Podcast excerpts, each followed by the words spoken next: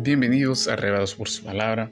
Hoy Ezequiel capítulo 33. Leemos el versículo 7.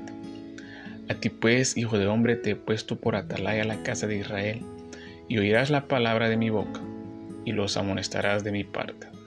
En la atalaya, parte 1. Una atalaya es nada más que un vigía, alguien cuya función está señalada para proteger un área específica contra los predadores, los ladrones, etc para divisar mensajero y para dar la alarma en caso de que se acercaran fuerzas enemigas o amenazaran atacar. Los atalayas o centinelas estaban postados sobre los muros de las ciudades, pero hay una dimensión espiritual de esta función, como lo vemos en el capítulo de hoy. Dios le llama a Ezequiel su atalaya.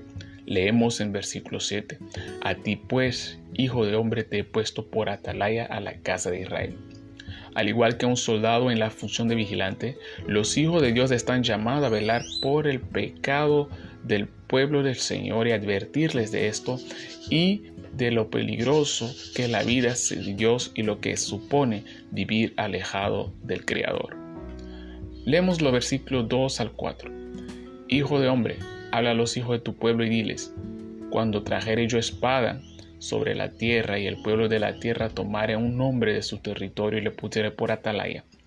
Y él viere venir la espada sobre la tierra y tocare trompeta y avisar al pueblo.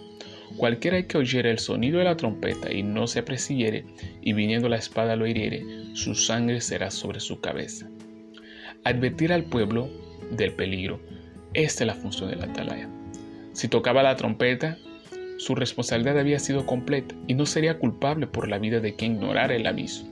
El Señor hoy nos tiene por atalayas. Somos responsables de comunicar al mundo la condenación destructora que viene sobre la tierra y que Cristo es la única salvaguardia para quien quiera escapar de esta condenación.